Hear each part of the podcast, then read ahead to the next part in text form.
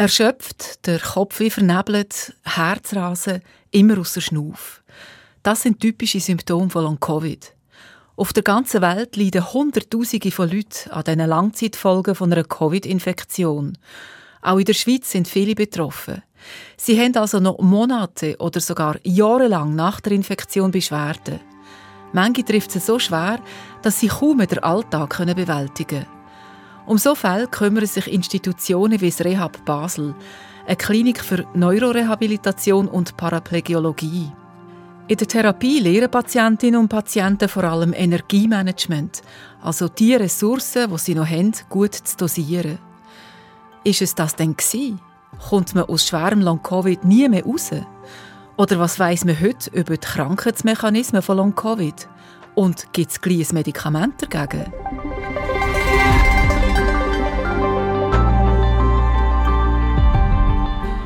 Über das reden wir heute mit der Margret Hund-Georgiadis. Sie ist Neurologin und Chefärztin am Rehab Basel. Und weil sie aus Deutschland kommt, geht sie jetzt dann gerade auf Hochdeutsch weiter. Das ist Kopf voran Talk, der Podcast von der SRF Wissenschaftsredaktion. Mein Name ist Irin Dietschi.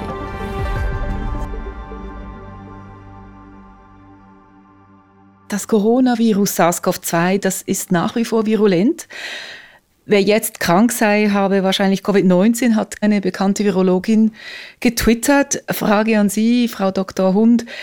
Wie viele von denen, die sich jetzt mit SARS-CoV-2 anstecken, bekommen Long-Covid? Also ich würde sagen, sie bekommen Post-Covid, wenn sie sich bei uns vorstellen.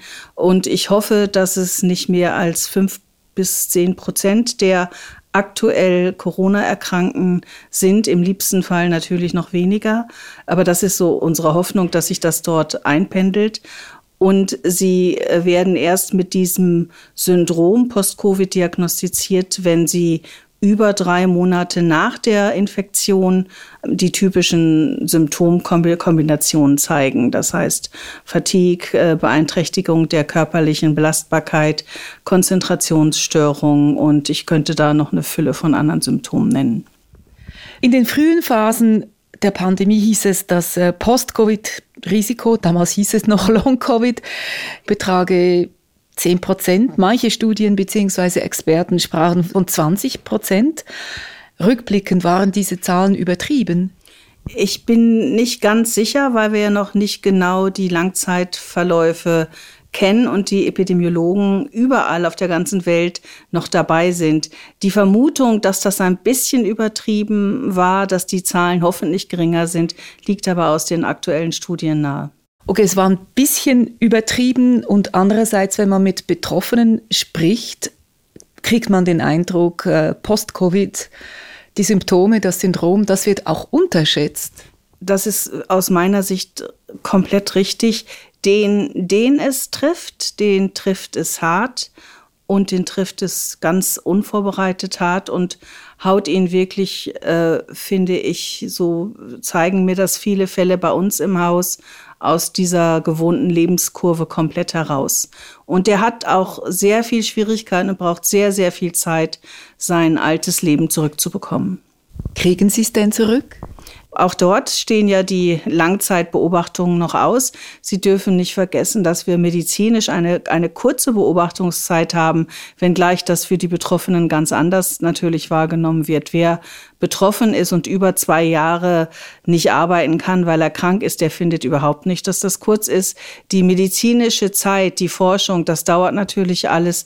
Und da sind wir ja jetzt noch nicht mal an einem Meilenstein, was Post-Covid-Syndrom und Behandlung angeht. Seit Beginn der Pandemie sind es jetzt drei Jahre. Wie viele Post-Covid-Patientinnen und Patienten sind in dieser Zeit hier am Rehab betreut worden? Also wir haben im Zuge unserer Sprechstunde und in den Therapiemodulen, die wir eigens für diese Patientengruppe ähm, organisiert haben, inzwischen über 500 Patienten gesehen.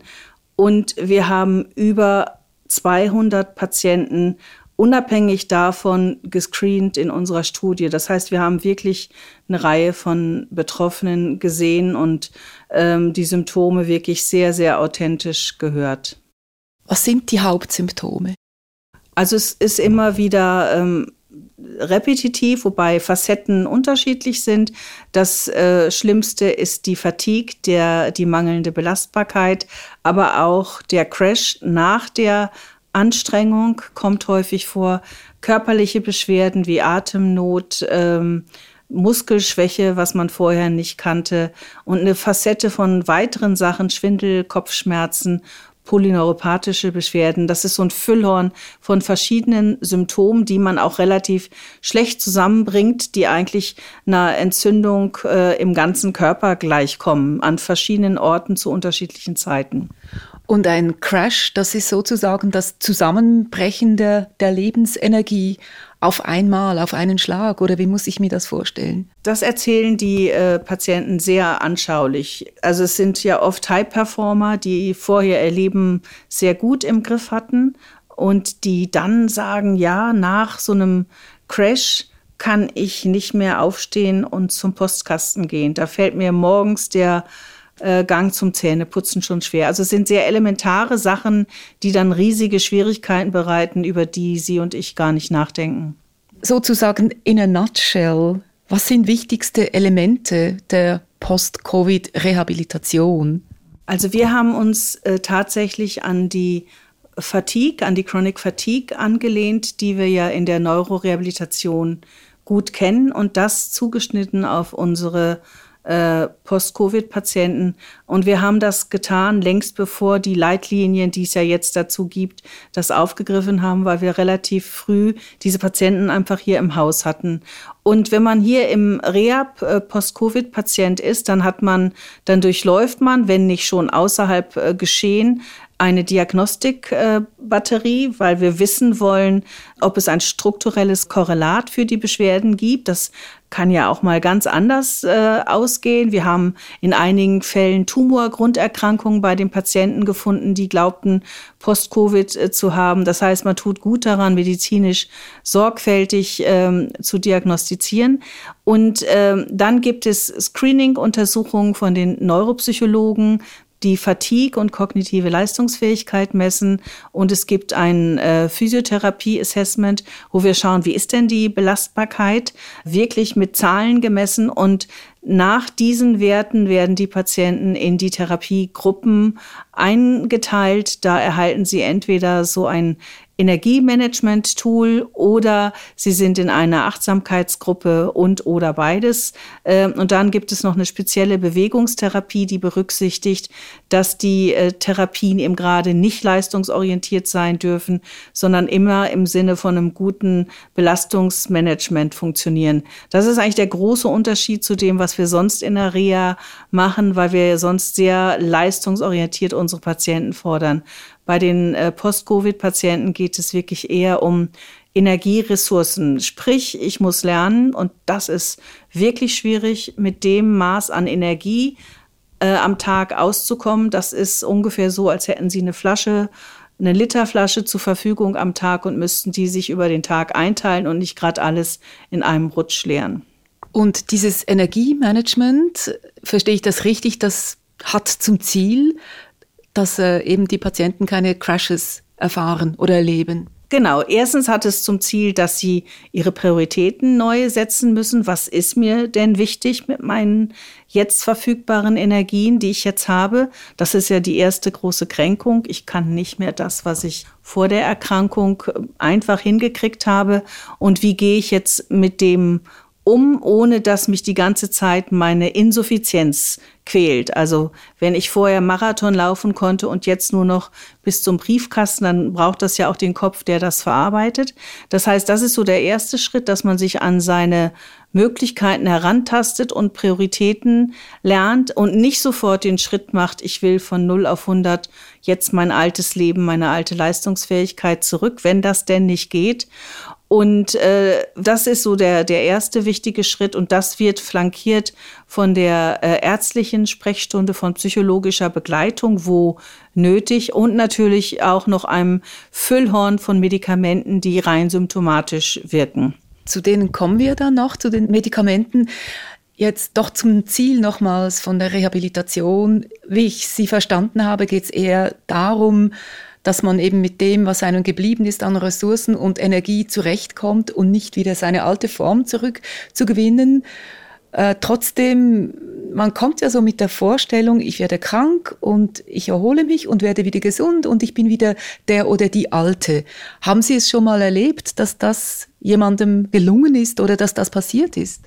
Also wir werten gerade unsere Daten aus und ich würde sagen, dass einer von zehn Patienten uns das erzählt.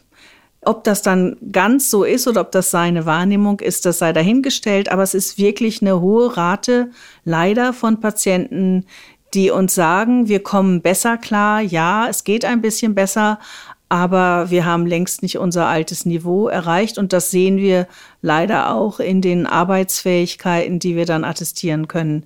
Das ist ein sehr langsamer Reintegrationsprozess, wo es wirklich gute Arbeitgeber an der Seite braucht und äh, Versicherungsmediziner, die mit uns zusammenarbeiten. Sie haben angesprochen, dass eigentlich dieses Chronic Fatigue Syndrom oder einfach die Fatigue, diese extreme Müdigkeit, die überwiegt bei äh, den Betroffenen.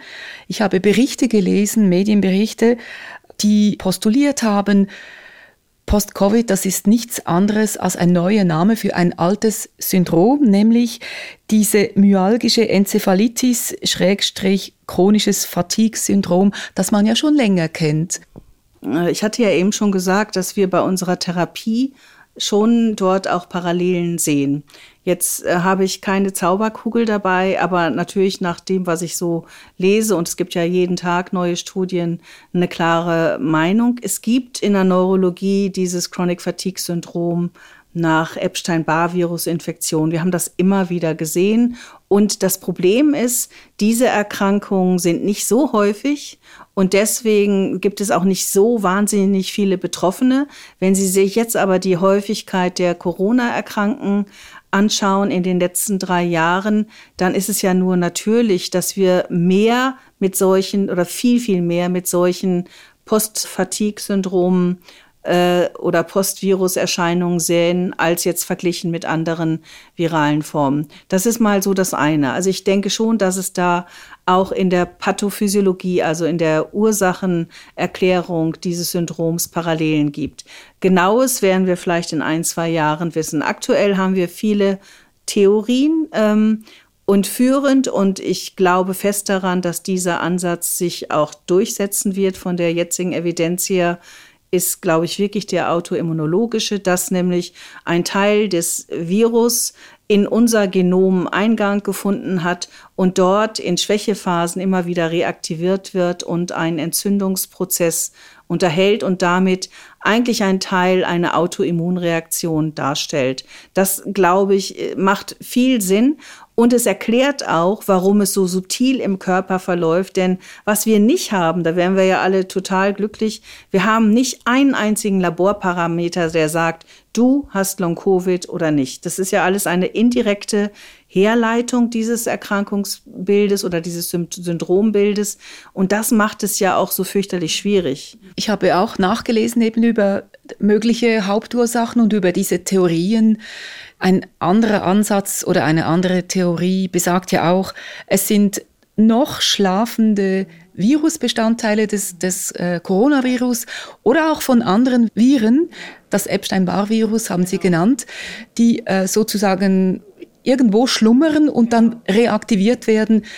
Was halten Sie von diesem Ansatz? Ich meine, es spricht vieles dafür, weil man ja in einer Studie, ich glaube in Dublin, äh, gut zeigen konnte, dass Coronaviren noch im Darm nachweisbar waren, Monate danach, nachdem sie gar nicht mehr im Hals-Nasen-Rachenraum nachweisbar waren. Also es könnte sein, Letztlich wissen wir das nicht, aber dass Viren, die so eine hohe Affinität und so viele Bindungsmöglichkeiten zu menschlichem Gewebe haben, und das hat dieses Coronavirus ja wirklich, ähm, dass die in anderen Organteilen sich einnisten, ist vorstellbar. Warum sie dann bei dem einen sowas anrichten, bei dem anderen nicht, bleibt ja trotzdem noch offen. Das ist ja trotzdem noch eine unbeantwortete Frage.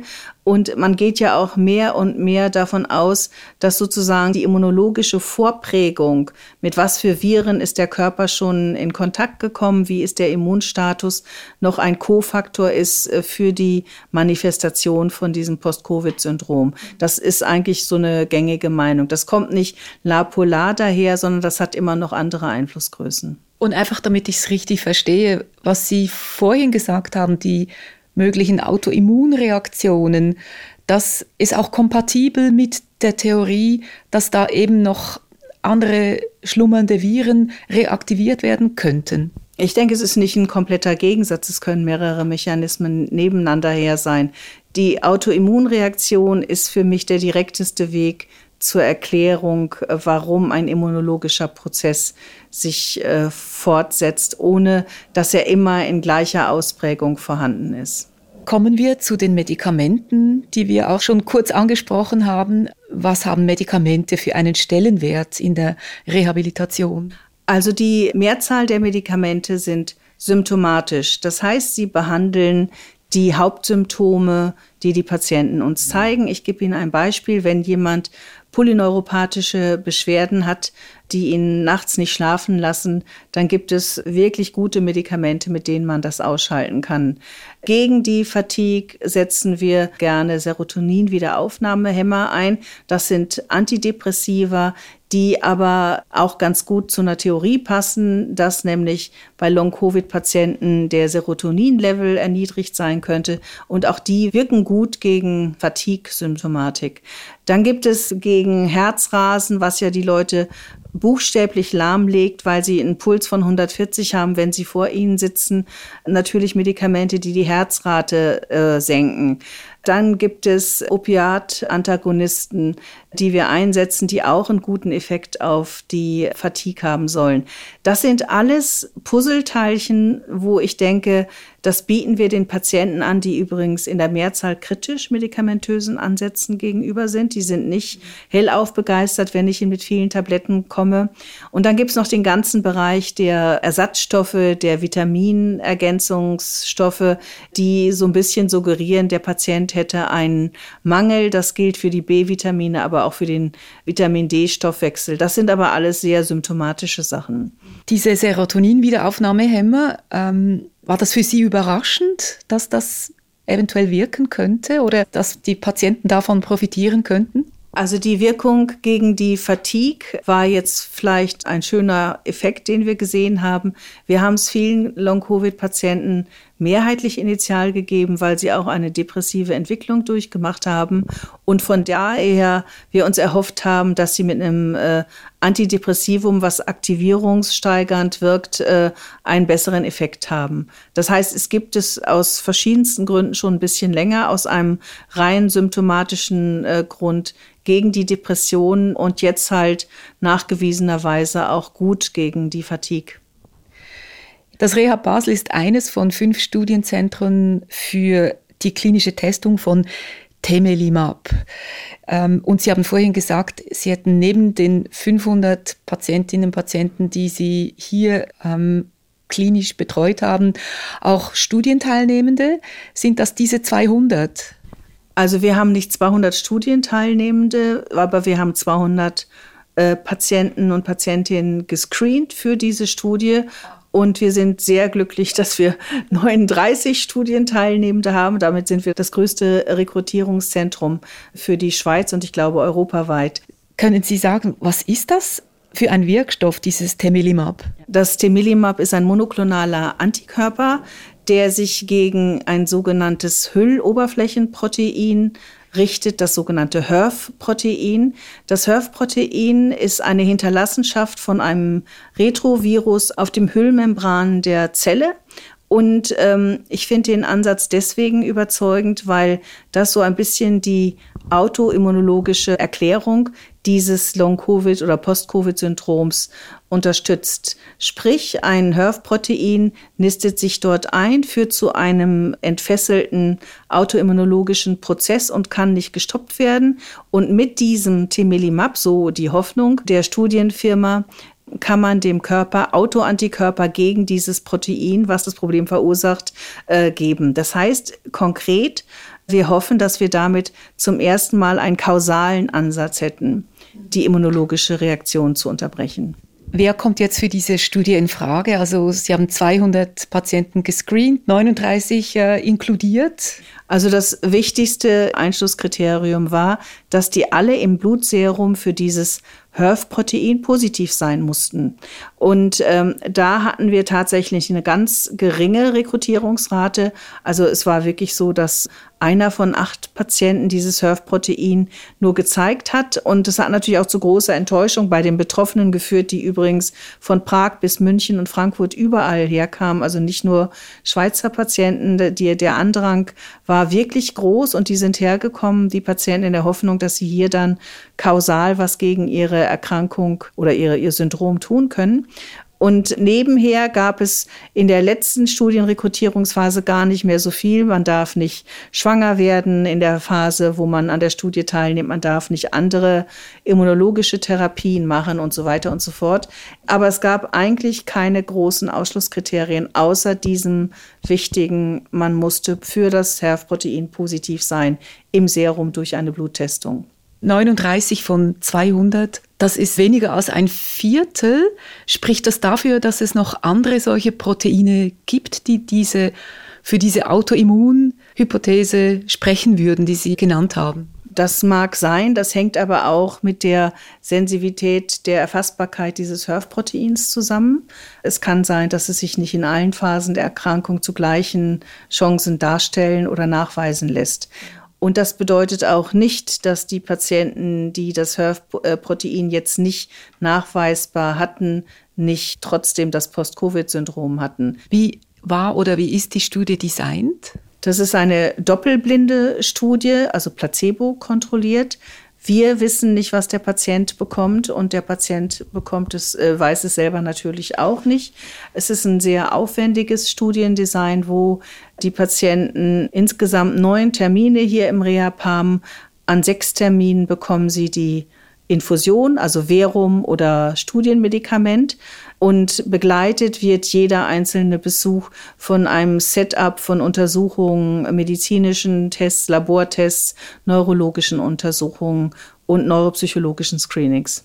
Und wo steht die Studie jetzt? Wir sind jetzt so weit, dass über die Hälfte der Patienten abgeschlossen haben. Hier im Rehab werden wir bis zum Mai nächsten Jahres mit den Anwendungen fertig sein und die Studie abschließen.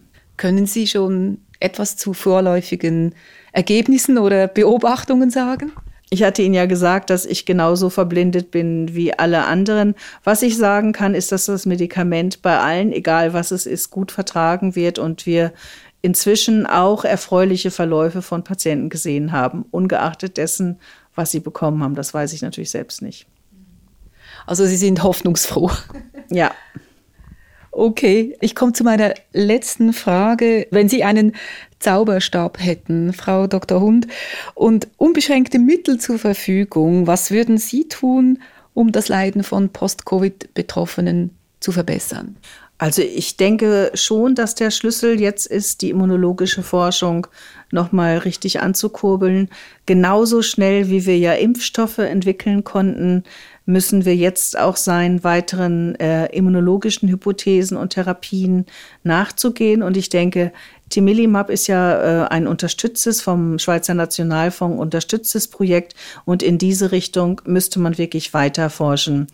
Dann wünsche ich mir tatsächlich ähm, ein, wie soll ich das jetzt sagen? Also ich wünsche mir wirklich, dass es versicherungsmedizinische Akzeptanz für diese Patientengruppe gibt, wo ich wirklich aus eigener Anschauung sagen kann, dass manche Vertrauensärzte noch nicht in der Welt angekommen sind. Es gibt immer noch welche, die die Symptome verleugnen, äh, weil sie ja so subjektiv seien, weil man ja eine Fatigue eigentlich ja nur subjektiv messen kann. Und das ist relativ schwierig. Ich wäre natürlich auch ganz besonders froh und vielleicht wäre das sogar mein erster Wunsch, wenn ich drei habe, man hat ja immer drei, ähm, wenn wir einen Marker fänden, der Long-Covid diagnostizieren könnte. Das wäre natürlich ein Riesengewinn für die Patienten. Sprich, wir hätten einen Serumparameter, der vielleicht in der Konstellation von ein, zwei Biomarkern dieses Krankheitsbild fix diagnostizierbar machen könnte. Also ein, ein Bluttest ist ein Serummarker. Ja, ein Bluttest, genau. Das wäre toll. Aktuell haben wir den ja noch nicht.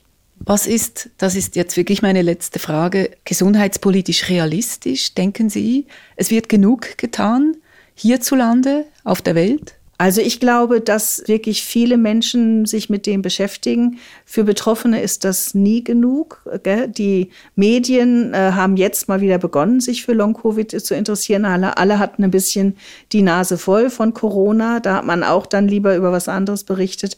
Ich finde es relativ schwierig, immer nur sozusagen die Welt dafür zu kritisieren, dass sie nicht genug macht. Das ist auch der Grund, warum wir ehrlicherweise versuchen, dort, wo wir was tun können, medizinisch und auch in der Öffentlichkeitsarbeit zu helfen. Da sollte sich vielleicht jeder an die eigene Nase fassen. Sich selber an der Nase nehmen, um Leute mit Long-Covid zu unterstützen. Das sagt Margret Hund-Georgiadis. Sie ist Neurologin und Chefärztin am Rehab Basel. Das war Kopf Talk, der Podcast von der SRF Wissenschaftsredaktion.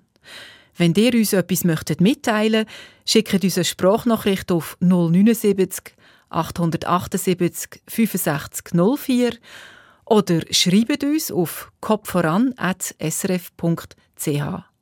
Ich bin Irin Dietschi und sage Ciao zusammen.